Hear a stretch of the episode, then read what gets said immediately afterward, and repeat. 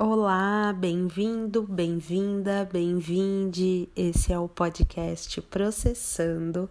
Eu sou a Monique e esse é o primeiro episódio.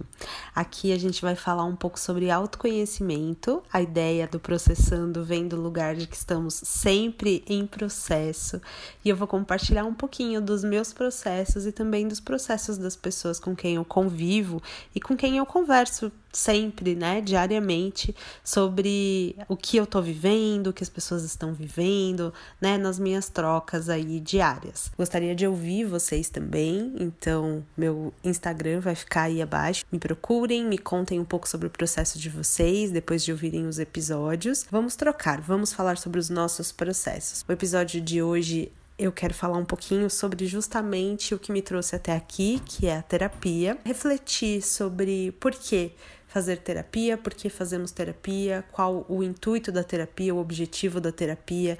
Eu não sou psicóloga, eu não sou terapeuta, eu sou uma pessoa que está em processo terapêutico desde 2015, que vão desde terapias convencionais até arte terapia, terapias holísticas, terapias corporais, terapias em grupos, cursos, cursos de filosofia, enfim, eu sou realmente uma apaixonada por me descobrir, por me conhecer, por entender mesmo o que, que passa dentro do meu inconsciente para eu ser da forma que eu sou. Essa tem sido uma pauta até muito é, cotidiana, assim, né?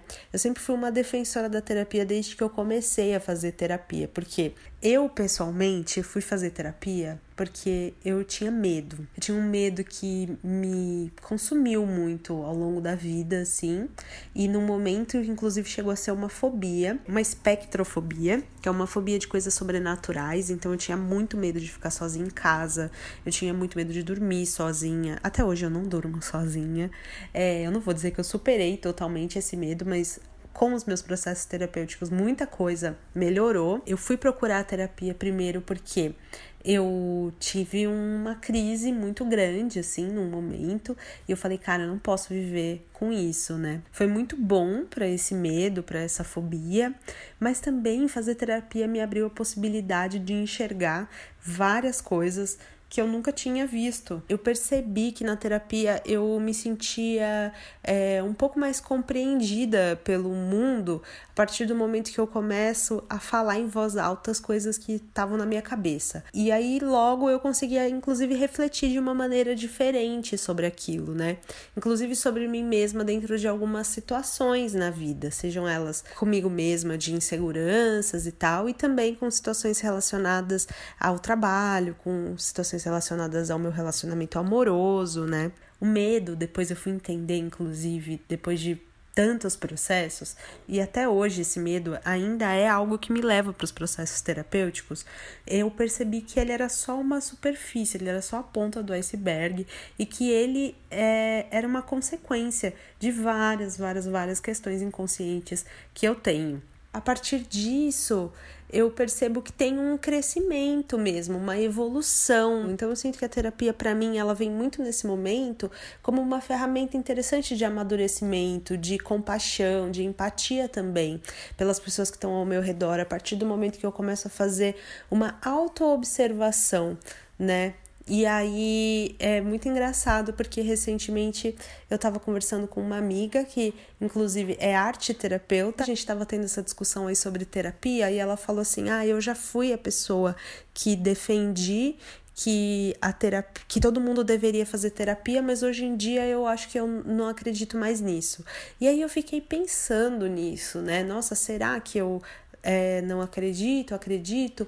E eu percebi que eu continuo acreditando, sim, que todo mundo deveria fazer terapia, sim. E não porque todo mundo precisa cavucar os seus problemas, ou então as questões que teve ao longo da vida, né? Porque a terapia, eu acho que ela também tem essa função da gente entender o que que causa os nossos gatilhos, os nossos medos, as nossas inseguranças, as questões que a gente lida no dia a dia e que de alguma forma impedem a gente de avançar. E às vezes a gente passa por processos muito dolorosos, né, ao longo desse caminho terapêutico. Mas eu percebo que a terapia para mim ela não é uma ferramenta só de cavucar ou de encontrar mesmo esse, essas dores. Eu acho que ela é realmente um processo de autoobservação diária, né? Ou então que seja semanal ou quinzenal, onde a gente se propõe a, a se auto-observar, pelo menos durante uma hora, entender o que está acontecendo com você e, e mesmo até naqueles dias onde a gente percebe que a gente não está tão atenta ou tão presente, perceber no fim da terapia, nossa, eu não estava tão presente nessa sessão. Ela é um, é um lugar, um espaço de autocuidado. Qual que é o poder da autoobservação no nosso dia a dia? Como que isso pode mudar a nossa vida, a nossa rotina? A gente é, tá presente, é, se auto-observando sozinho, enfim, naquele momento ali com um terapeuta, com uma terapeuta, e, e depois a gente conseguir levar esse aprendizado sobre nós mesmos para nossa rotina, para o nosso dia a dia, né, para as nossas relações de trabalho, para as nossas relações de amizade, para o nosso relacionamento. Mas uma coisa que eu acho que é muito importante falar sobre a terapia é que a terapia ela é para quem quer fazer, para quem está disposto, né? Para quem está disponível para ela. Claro que eu acho que existe um fator também muito importante aí, que é paciente com terapeuta, que é você encontrar também um terapeuta com quem você se identifica, né? Uma pessoa com quem você se sente à vontade para conversar. E também tem esse fator você tá aberto, você tá disponível para ela, porque eu acho que se você não se abre para terapia, realmente não faz sentido. E recentemente, depois de muitos anos fazendo terapia, eu comecei a me questionar sobre onde eu quero chegar. Eu comecei a cada vez mais e mais profundo, né?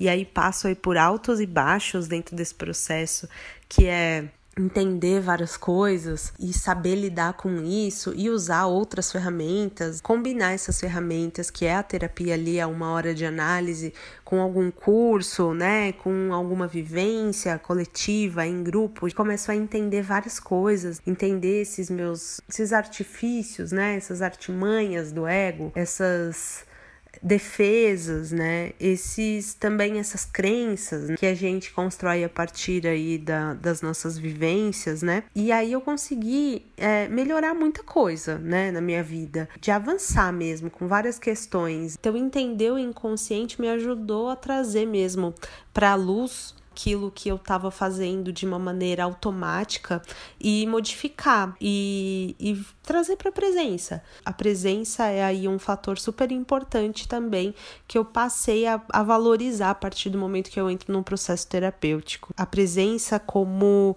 é, a respiração, a presença como a tomada de consciência, né, sobre alguma coisa, sobre algum gatilho, a presença como uma maneira de aproveitar melhor um momento e, e viver mesmo, né?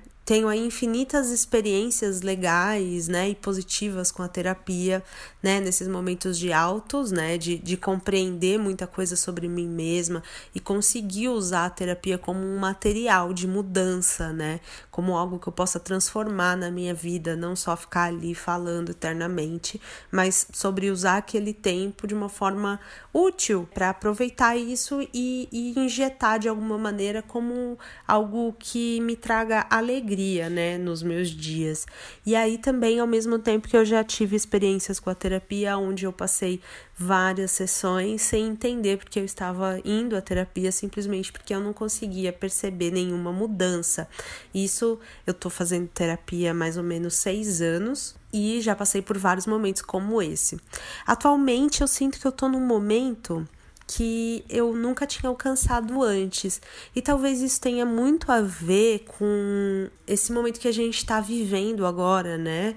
Pandêmico, onde a gente se vê no meio de tantas insatisfações, ou então no meio de tantos desejos ou a falta deles. E aí eu tô falando de uma pessoa que sente tudo isso, no caso. Eu, eu me vejo em meio a muitas insatisfações, a, da mesma maneira que eu me vejo no meio de muitos desejos e também na falta deles. E eu me percebi me perguntando o que que eu vou fazer agora? O que que eu vou fazer com tudo isso? Então, é, eu sinto que nesse momento eu levanto aí essa questão para a gente pensar e refletir. Se você tiver a resposta, você me adiciona lá no Insta e me conta, né?